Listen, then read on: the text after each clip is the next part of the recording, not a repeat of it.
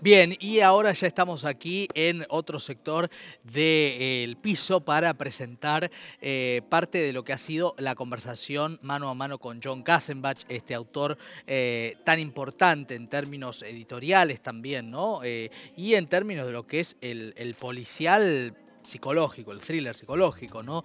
El autor del psicoanalista que vino a presentar a la Feria del Libro El Club de los Psicópatas, este libro que estamos eh, aquí teniendo en la pantalla y que en una primera parte de la conversación habló sobre los lectores argentinos y sus altos niveles de exigencia y de conocimiento literario, de la Deep Web, que es un tema que se habla en el libro, y también de cómo creó el concepto del Club de los Psicópatas. Lo compartimos.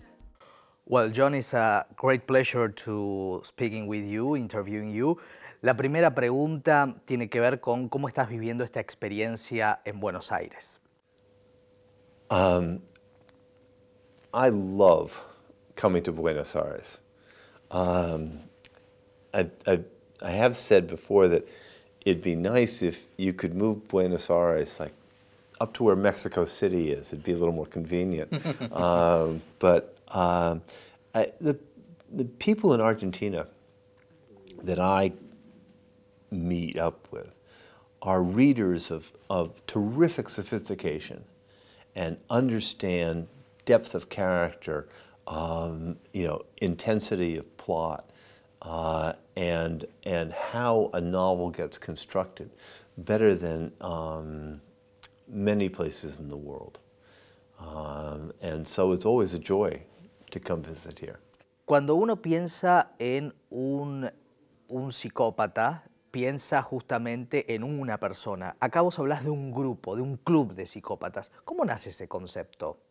Eh, all authors, especially as thriller writers, love psychopaths.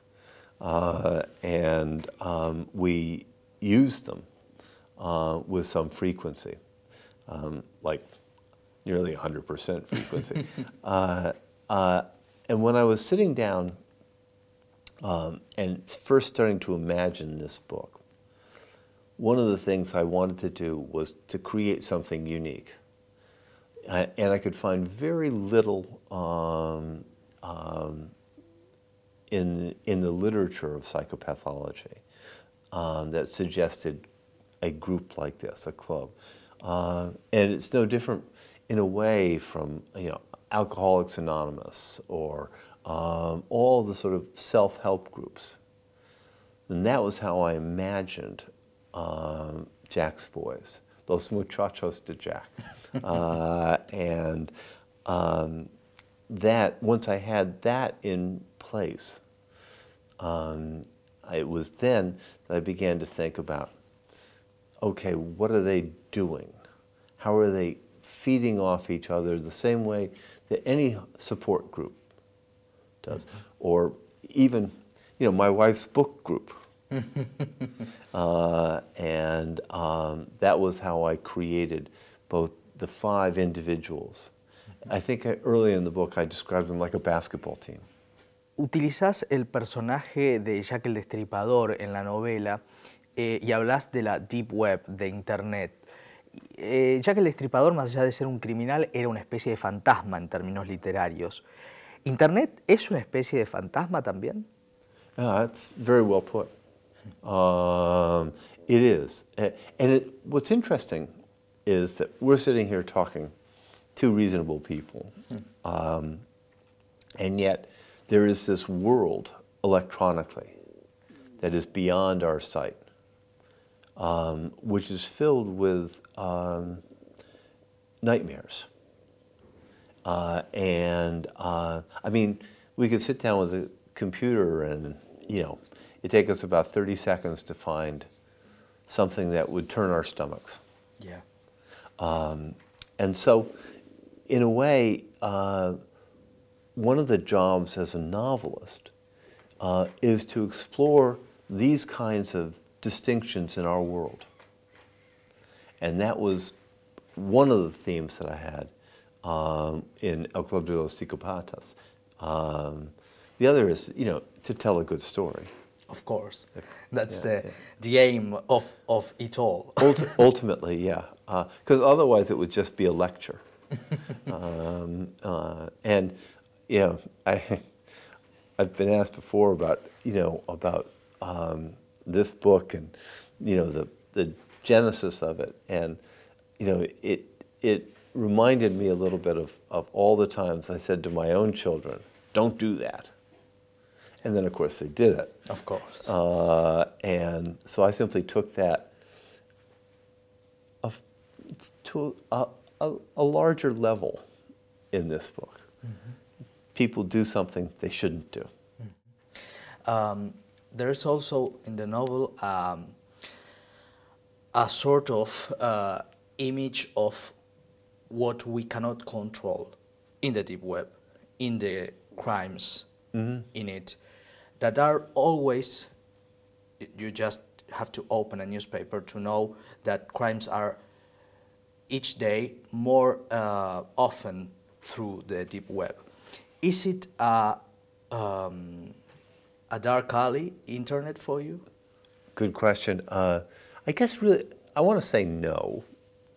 Answer probably yes, but I'm going to say no. Um, and um, because ultimately, ultimately, um, the it, I think from a writer's, writer's point of view, that if you try to, um, if you scour the, you know, um, the dark web looking for a character for a book, I think you'll just be sucked into uh, this vortex of evil, and you'll never get out.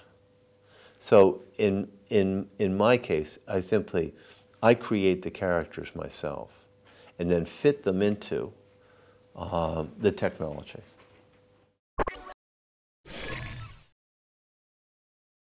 Bien, John Kassenbach, ¿no? Este, interesante escucharlo, interesante haberlo entrevistado. Habla del proceso creativo ahora en esta segunda parte, ¿no? Entre otros de los puntos que hemos conversado. Una entrevista extensa que pudimos hacer este, eh, con un ámbito tranquilo para indagar en varios aspectos muy ricos que nos comentó y que compartimos ahora.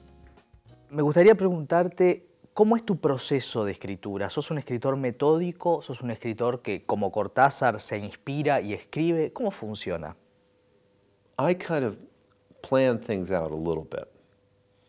Um, as I say, you know, when you know the ending, Yeah. uh, you know, you're working backwards.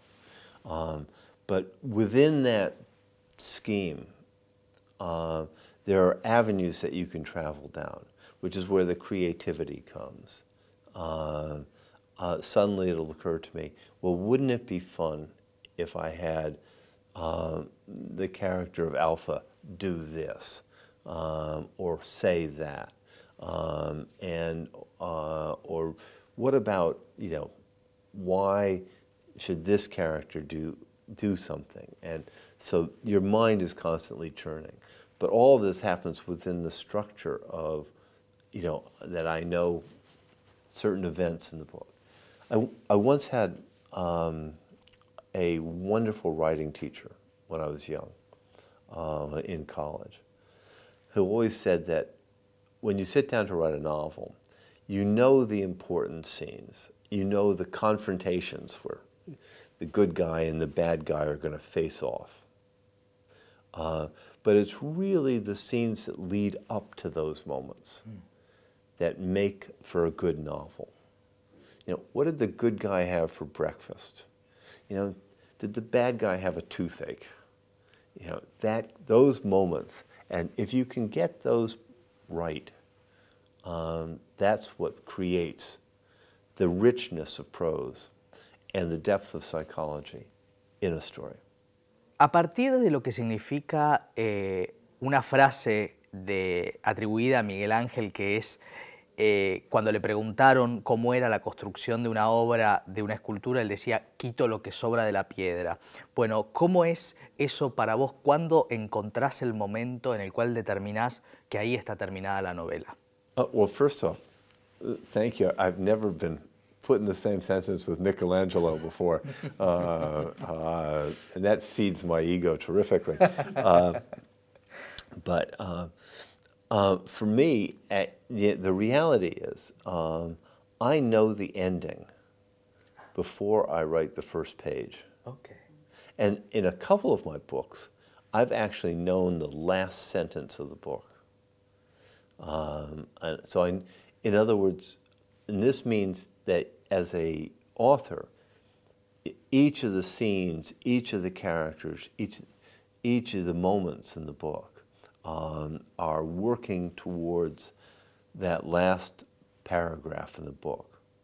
Uh, and so that it will have the impact on the reader that I want it to have. Um, I know there, there are some writers that say, oh, I, I just get this feeling that it's over, you know, and then put the pen down, I guess, or unplug the computer. Yeah.